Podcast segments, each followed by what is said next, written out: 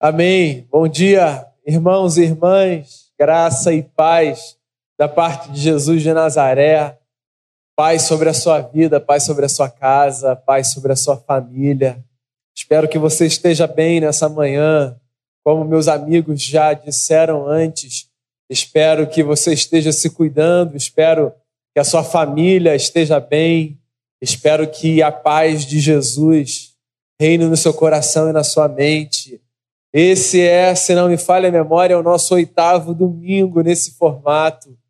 Impressionante como o tempo está passando e por mais que a gente tenha um desejo muito grande, eu imagino que como eu você tem esse desejo de que a gente possa voltar a qualquer coisa que se pareça com a normalidade.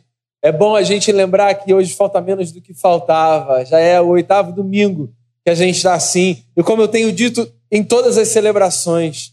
Que bom que a gente tem essa tecnologia a nosso dispor, que nos permite nos encontrarmos, mesmo que virtualmente, você na sua casa, nós aqui na igreja, no nosso prédio, mas todos juntos, no mesmo espírito e nesse lugar chamado Palavra de Deus.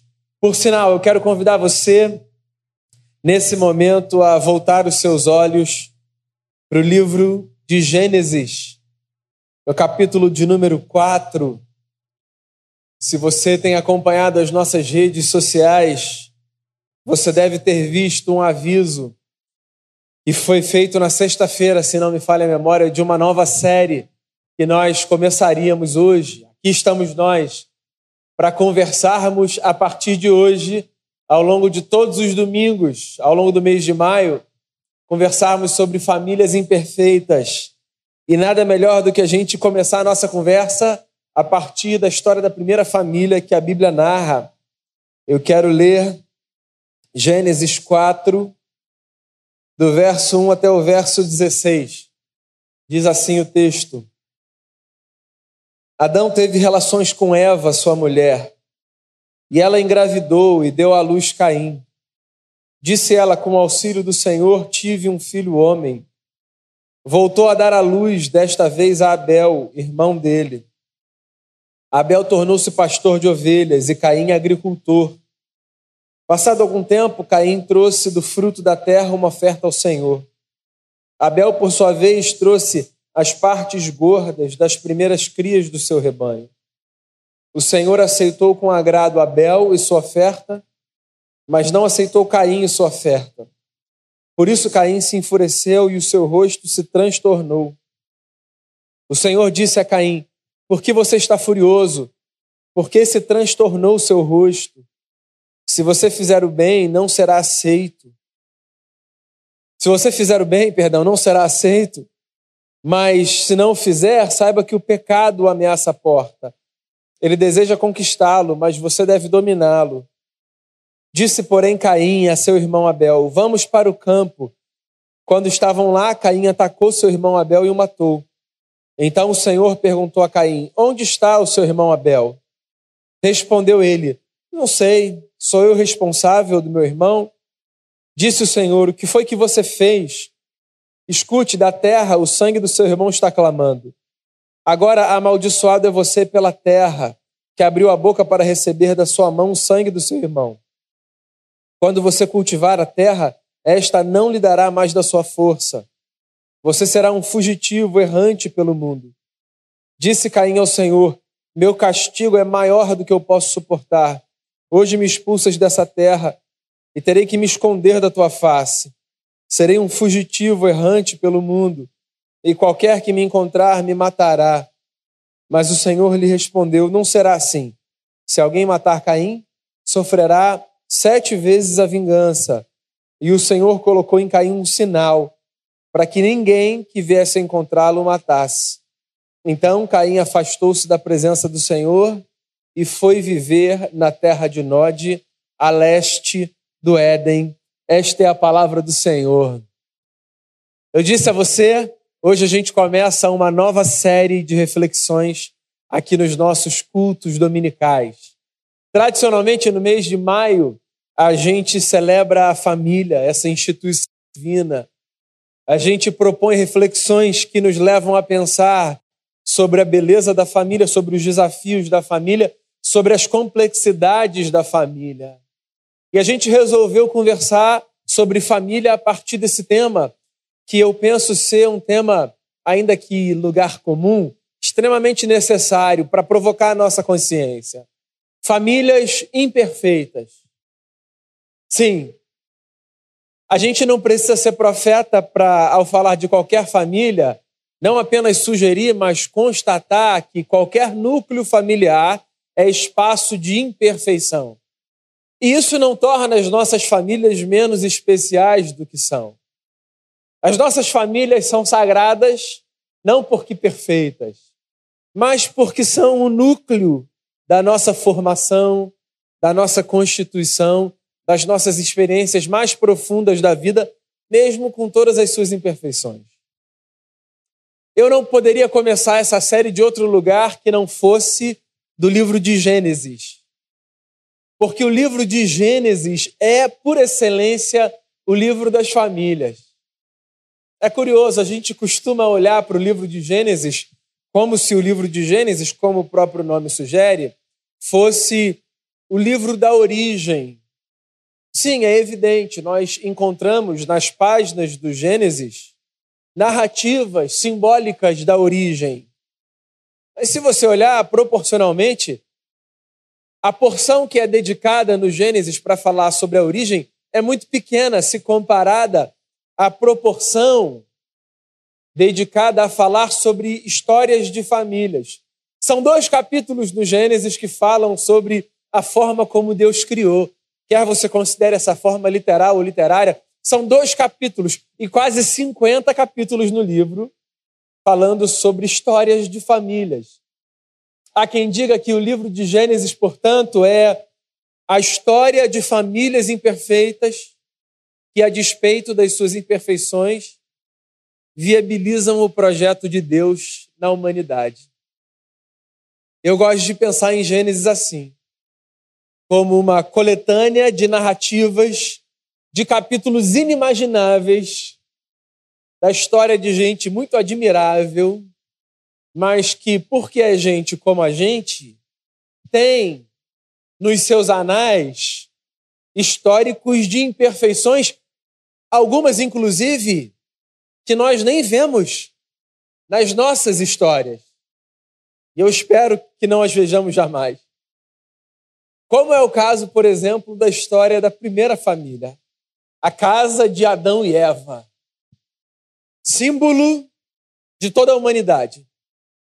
Falar sobre a família de Adão e Eva é bacana porque significa falar não apenas da história dessa primeira família, segundo a literatura bíblica, mas de um símbolo de todas as nossas famílias. O que o texto diz é que Adão e Eva tiveram dois filhos, Caim e Abel. Abel, pastor de ovelhas, Caim, lavrador, agricultor.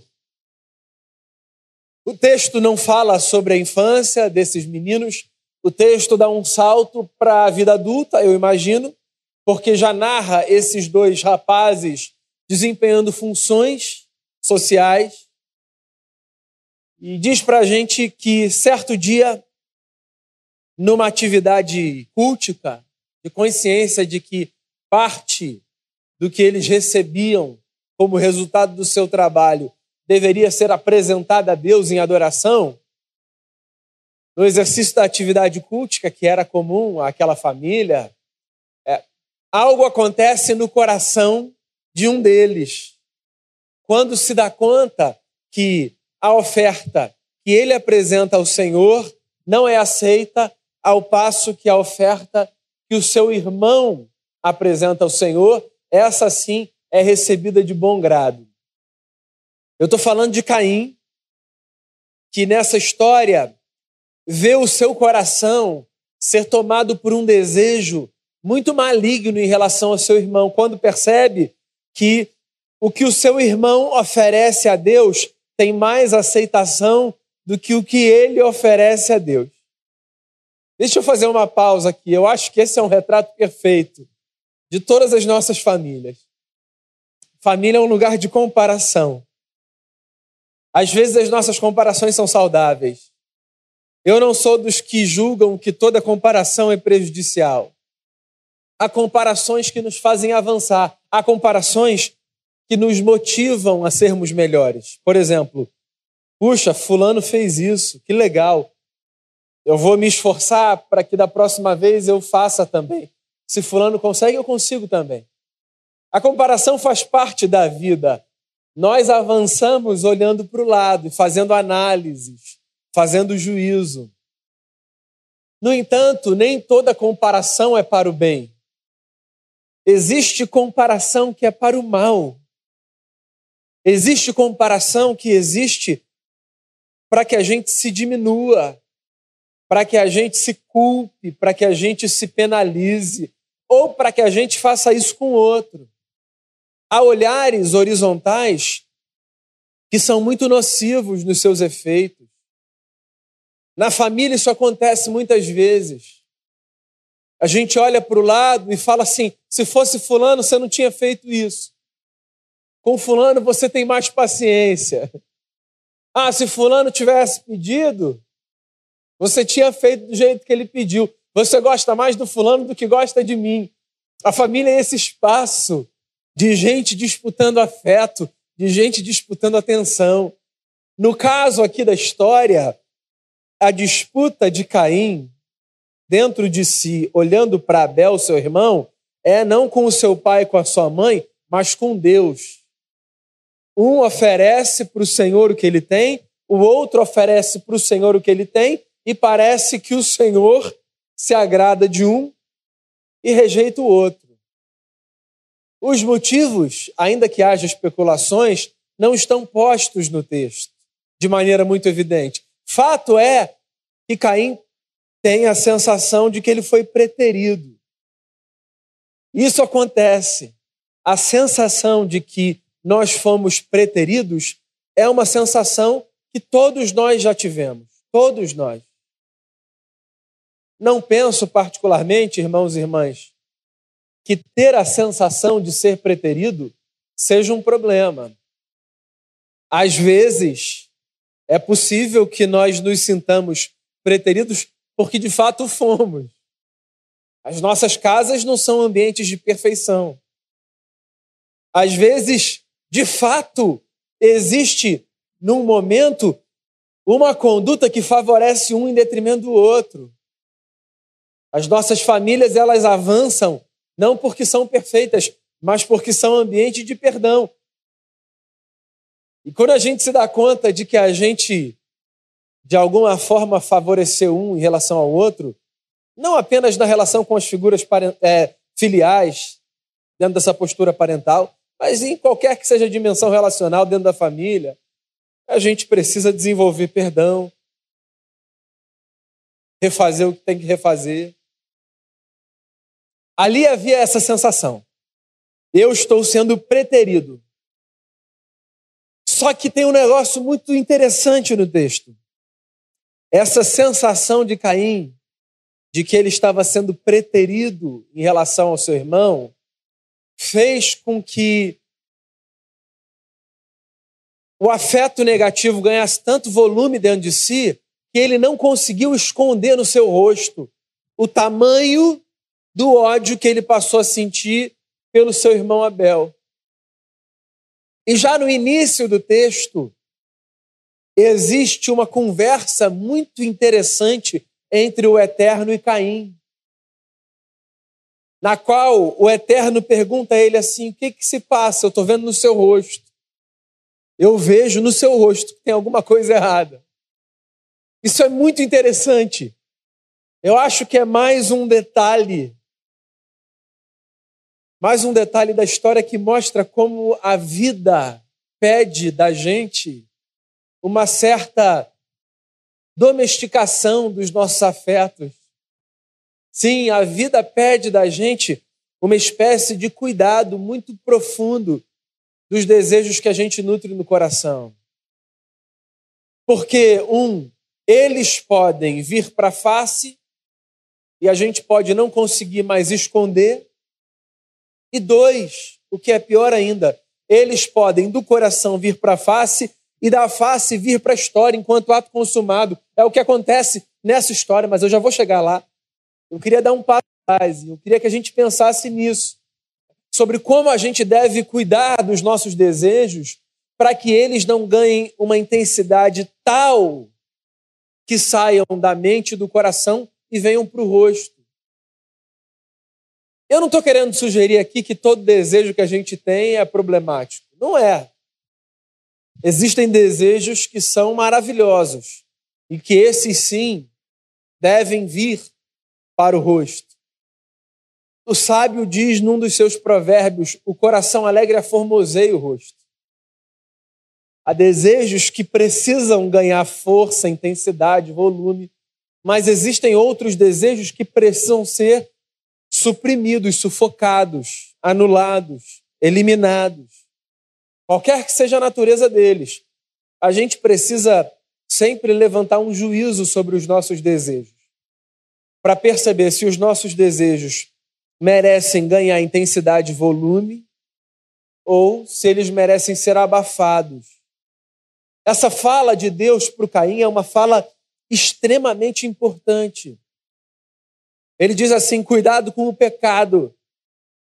O seu desejo bate a porta e cabe a você controlá-lo. Isso é lindo.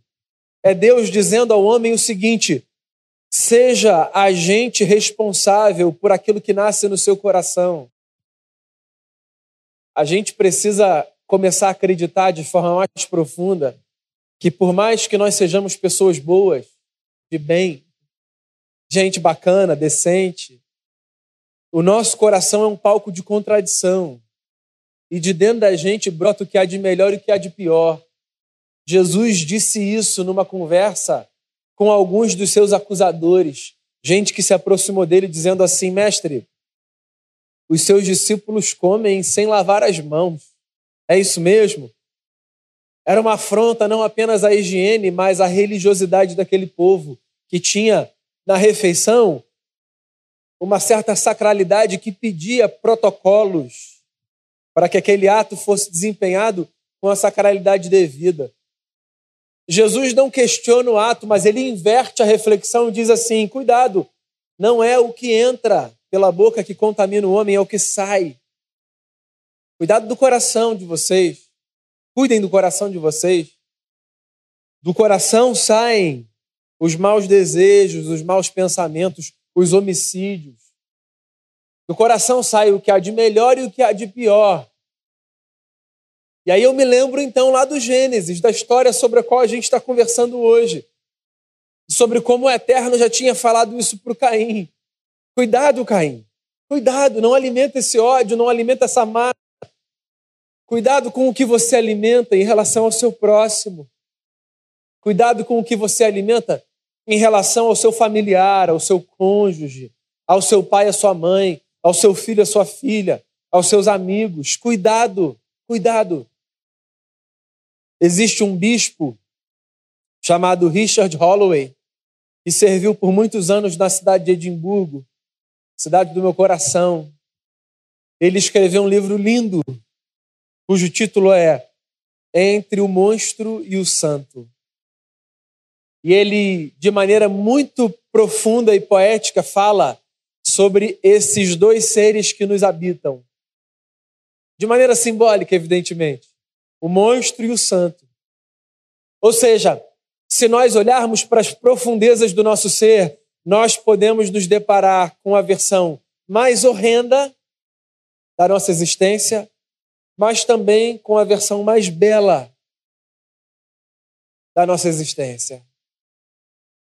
E essas versões, elas vão ganhando força e vindo para a superfície à medida em que nós alimentamos uma ou a outra.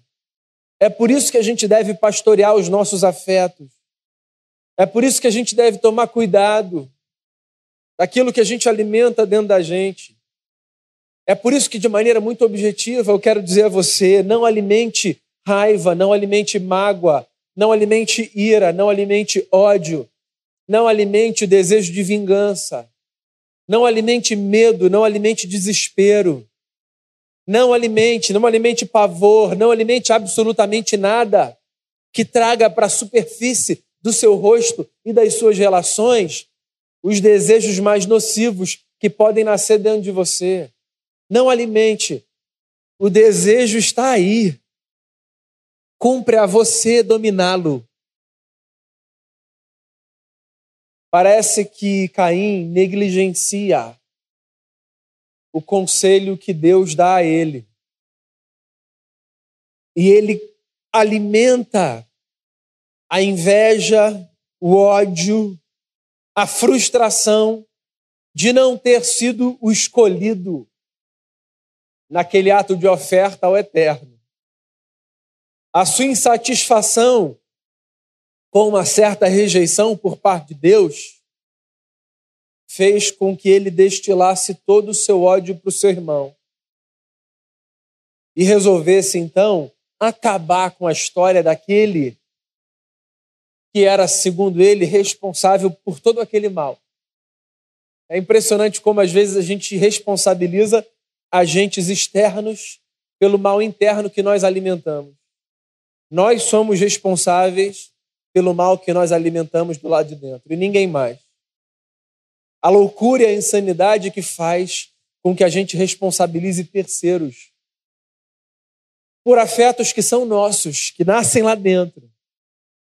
Daí a história avança e o que Moisés diz, é, autor do texto, é que Caim, certo dia, chama o seu irmão Abel para ir para o campo consigo. E no campo, ele se levanta contra o seu irmão e tira a sua vida e o mata. Eu imagino que você não esteja surpreso com o ato, não porque o ato não pede choque ou surpresa, mas porque você conhece a história. Você sabe, se você nasceu na igreja, você ouve essa história desde a infância, como eu ouço. Mas sempre que eu olho para esse texto, eu me deparo com uma espécie de choque por constatar o seguinte: como pequenos desejos, se alimentados, podem desembocar em atos tão trágicos e irreversíveis na história. Como desejos nocivos que não foram controlados lá atrás podem ganhar força e volume e intensidade e complexidade a ponto de lá na outra ponta eles se transformarem numa tragédia irreversível. O cara tirou a vida do irmão, ele matou o irmão por conta de uma inveja que nasceu lá atrás. A importância, você entende?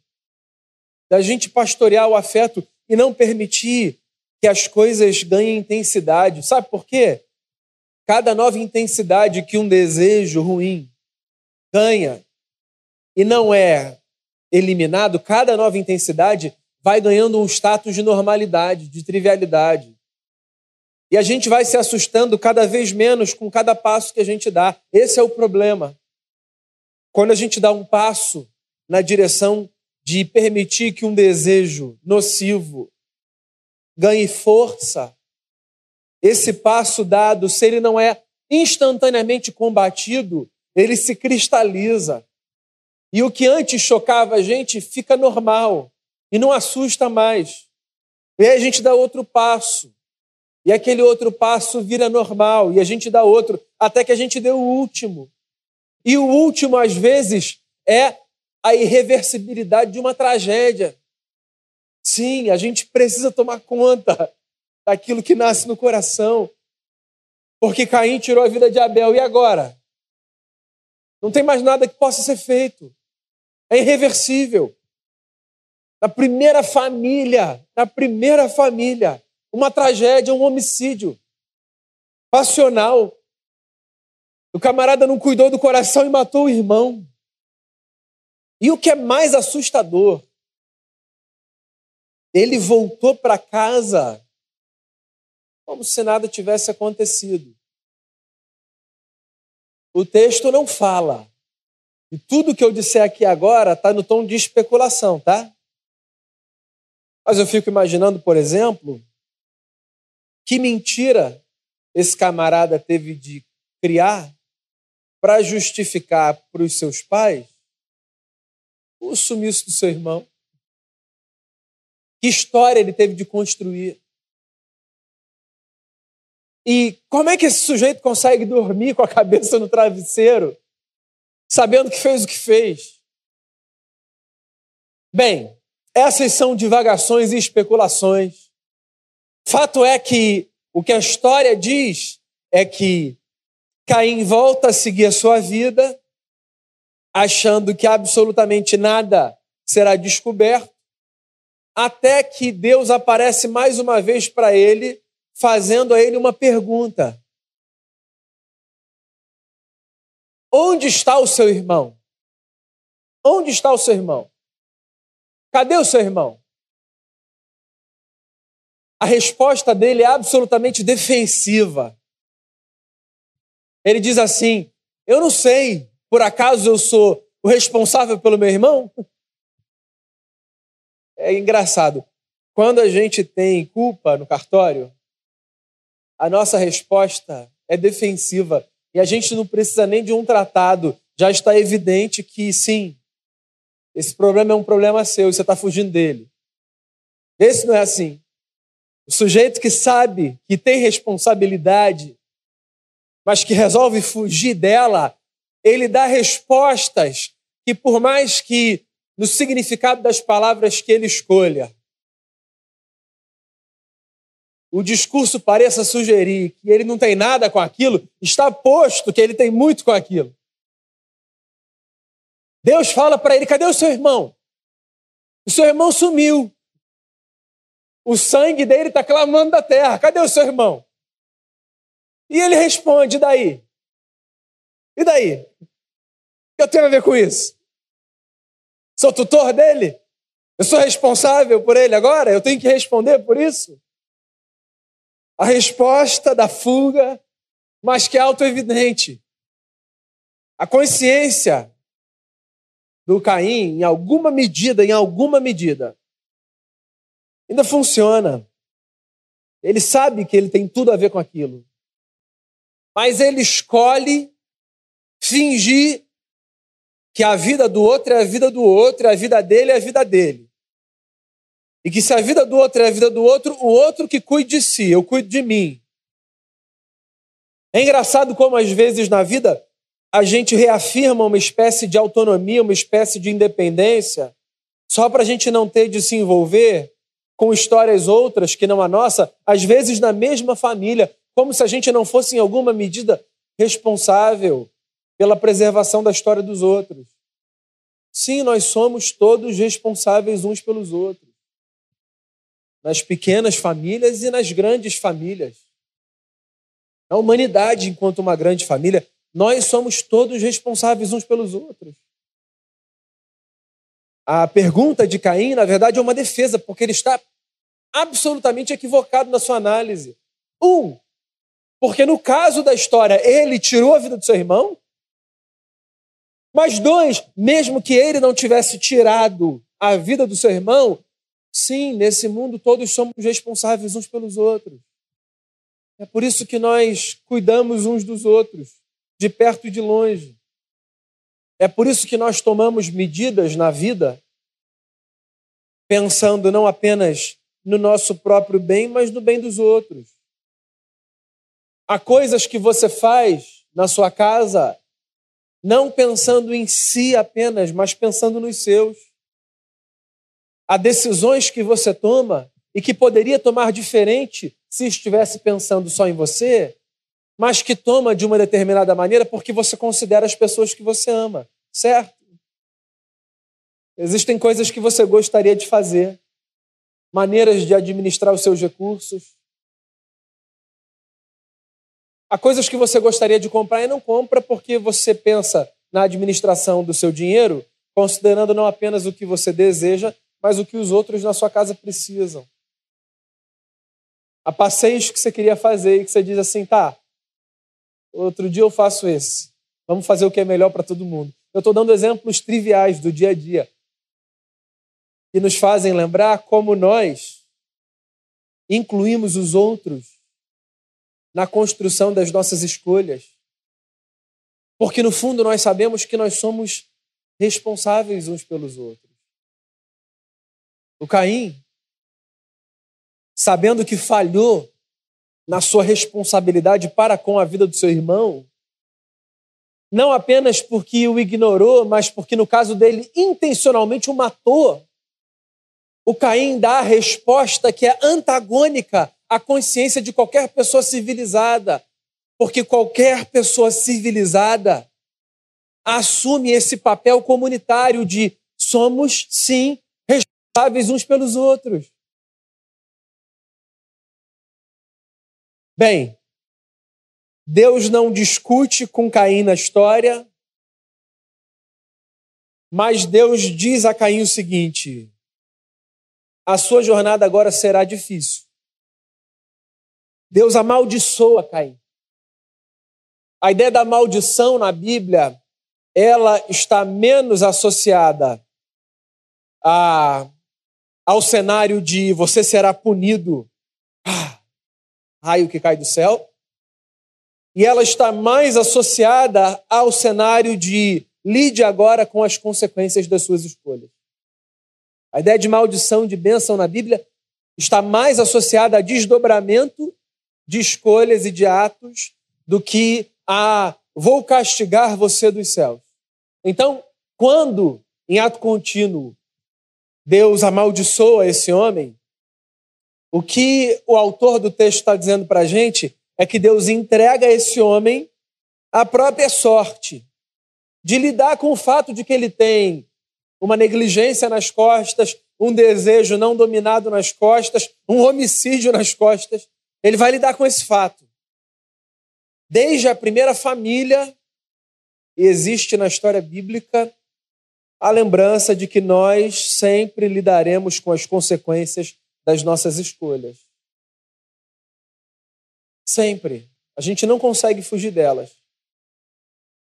Quando Caim ouve isso, aí ele assume um lugar de vítima. Em qual família não existe isso, né? Para ser mais específico, para que você não pense em nenhuma outra pessoa da sua família. Quem nunca, quem nunca vestiu essa máscara de mas eu?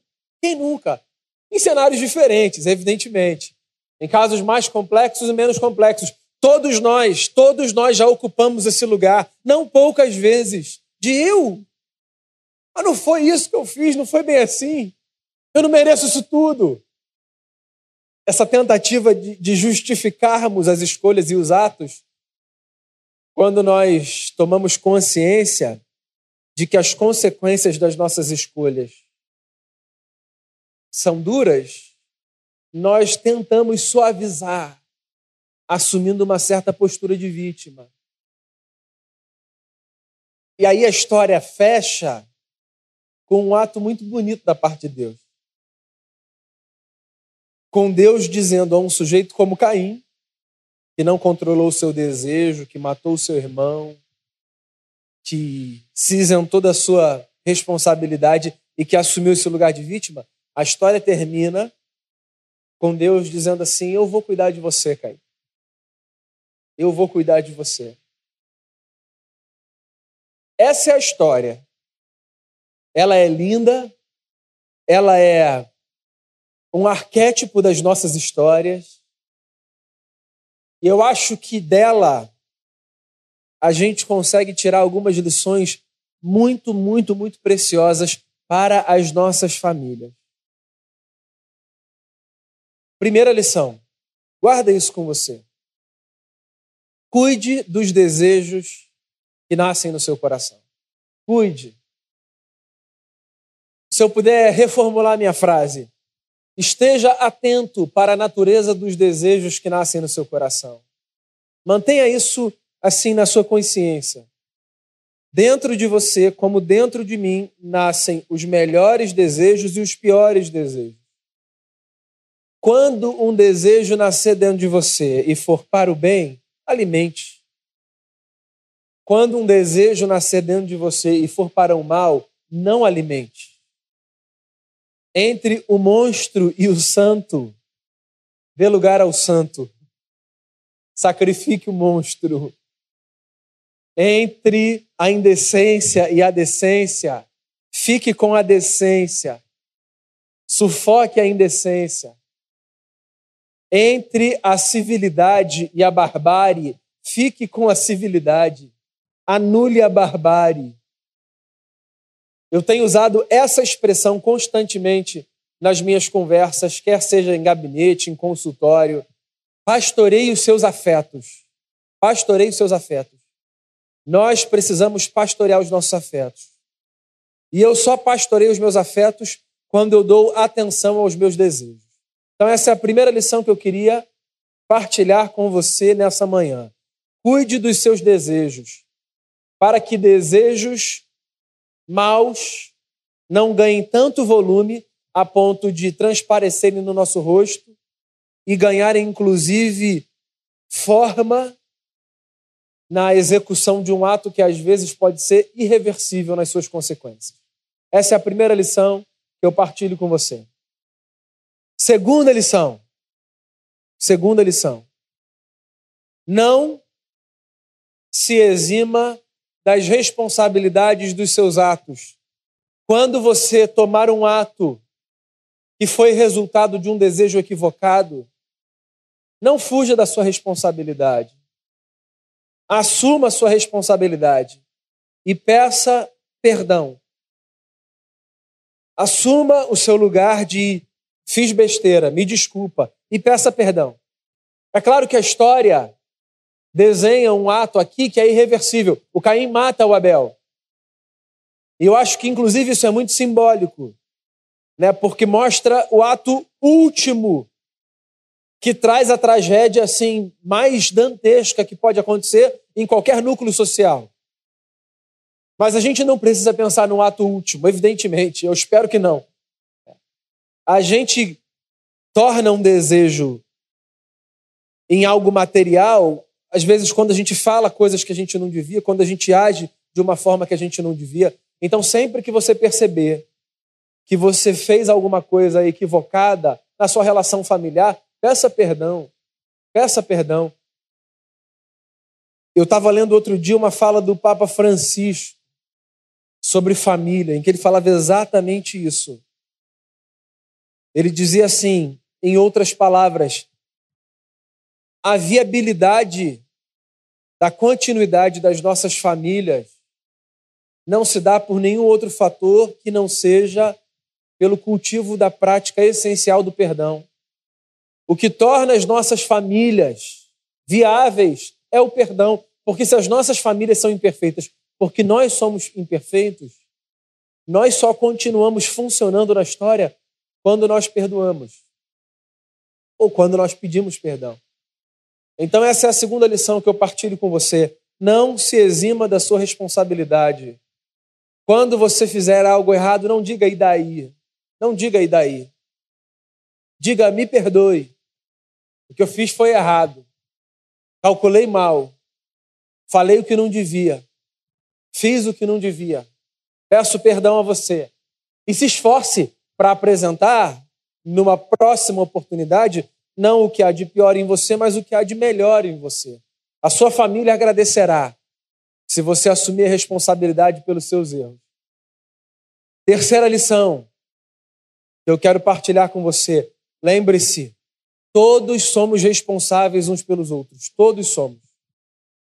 Eu sou responsável pela minha esposa e pelos meus dois filhos. E a minha esposa é responsável por mim e pelos meus dois filhos. E os meus dois filhos são responsáveis, cada um por mim, pela minha esposa e pelo irmão. Todos somos uns pelos outros, em graus diferentes, com papéis diferentes, mas todos somos responsáveis uns pelos outros. Se nós pensarmos coletivamente, comunitariamente, nós avançaremos, nós evoluiremos, nós seremos melhores. Essa pandemia, inclusive, tem nos dado a possibilidade de sofisticarmos a nossa consciência comunitária e coletiva. Se nós pensarmos uns dos outros, nós avançaremos enquanto sociedade. Será uma evolução social. Então, lembre-se, a resposta de Caim em relação a Abel está completamente equivocada. Nós somos sim responsáveis uns pelos outros, tutores uns dos outros, não babais uns dos outros, mas tutores uns dos outros. Mais uma lição que eu partilho com você a partir desse texto. Não assuma o lugar, não assuma o lugar de vítima quando você errar. Não assuma. Esse lugar é cansativo, esse lugar infantiliza. Não tente inverter o jogo, é, projetando no outro responsabilidades que são suas, fazendo o canto do infeliz. Agora minha vida vai ser uma desgraça, agora eu vou viver um inferno, não tem mais saída para mim. Não assuma o lugar de vítima. Por uma razão. Por uma razão. Você conhece o desfecho da história. O desfecho da história é: Deus oferece misericórdia, inclusive para gente como Caim. O desfecho da história é o que há de mais bonito aqui. Deus olha para um sujeito como Caim e diz assim: Eu vou cuidar de você. Fica tranquilo. É engraçado que, mesmo assim, esse cara bate no peito e resolve viver a sua história sozinho. Mas essa é uma conversa para um outro dia. Mas o fato é: Deus oferece misericórdia. Deus oferece misericórdia para todo mundo, para mim, para você, com as minhas falhas, com as suas falhas. Deus oferece misericórdia para todo mundo. E eu queria encerrar essa fala trazendo essa lembrança ao seu coração. As nossas famílias imperfeitas, com históricos muito menos complexos, evidentemente, do que especificamente o histórico que essa família viveu, as nossas famílias imperfeitas, elas contam com a misericórdia de Deus.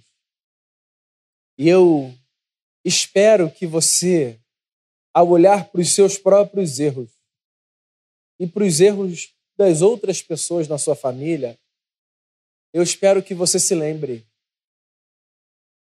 todos os dias, todos os dias, antes do sol brilhar no céu, a misericórdia do Eterno se renovou sobre a nossa vida. Todos os dias.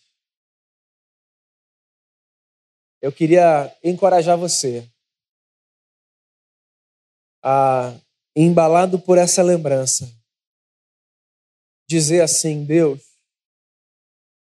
porque eu sei todos os dias eu posso contar com a misericórdia do Senhor,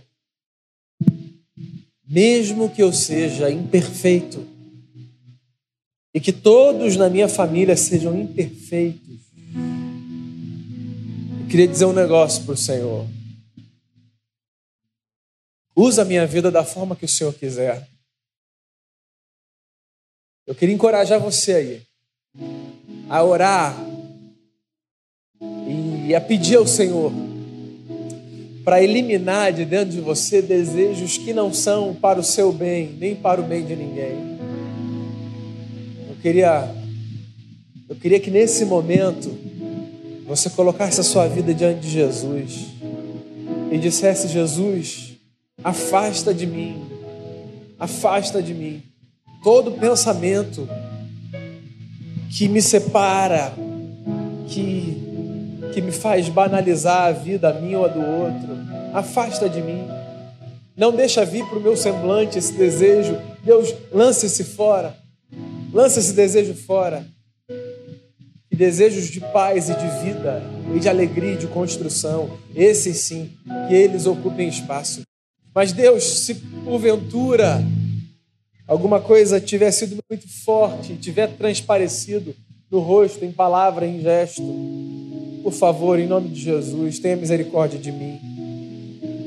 Porque o que eu quero, Senhor, é ser dessa gente que olha para a vida e que percebe que na vida a gente pode ser usado pelo Senhor da forma que o Senhor desejar, para construir e não para destruir. Ouça essa canção. Ouça essa canção. Faça essa oração. Depois eu vou orar mais uma vez com você e com a sua casa. Queria orar pela sua casa. Queria orar pela sua família, imperfeita como a minha, mas amada e objeto da misericórdia de Jesus. Queria encorajar você a orar pelos seus. Queria colocar sua vida diante do altar do Senhor. Pelo que é que você pode orar nesse momento? Orar pela sua família, pelos seus filhos. Oito semanas. Às vezes a paciência vai diminuindo, né? Orar pelo seu casamento. Orar, orar para que as relações estejam menos esticadas. Queria que você orasse pela sua casa. Orar se você mora sozinho, se você mora sozinha, por aqueles que estão não no mesmo ambiente que você, no mesmo apartamento, na mesma casa, mas por aqueles que são família. Então, são aqueles com os quais você mais se abre, com quem você desabafa, mesmo que à distância. Eu queria orar, queria pedir ao Senhor que enchesse o nosso coração da Sua paz e que usasse a nossa vida e que nos mostrasse o caminho em cada relação, em cada detalhe. Jesus, poucas coisas na nossa vida são tão sagradas quanto a nossa família. Quero colocar nossa família diante de Ti. O núcleo menor, o núcleo maior, a família que é composta pelos laços de sangue, a família que é composta pelos amigos que se formam, a família da fé, o que quer que represente para a gente nesse momento família, eu quero colocar diante de Ti e quero pedir ao Senhor, dentro das nossas famílias, use-nos da forma como o Senhor desejar, mostre-nos o caminho a seguir, que a gente tome decisões sensatas para nossa família sempre que a gente se abençoe mutuamente dentro da nossa família, sempre.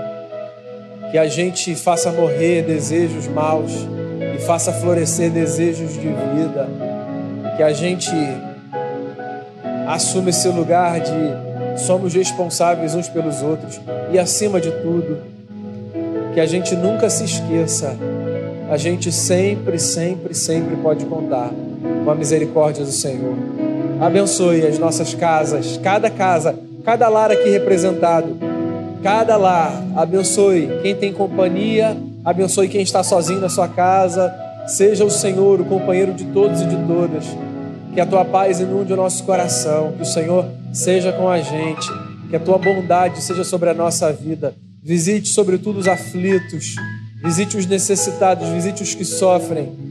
Que a tua paz seja sobre todos nós e que no meio desse cenário de imperfeição, que é o cenário de todos nós, a gente mergulhe de cabeça no mistério que é encontrarmos a tua misericórdia para prosseguirmos. Assim eu oro, colocando a minha vida e a vida de cada pessoa diante de ti, em nome de Jesus, o nosso redentor. Amém. Amém. Deus abençoe a sua família, a sua casa.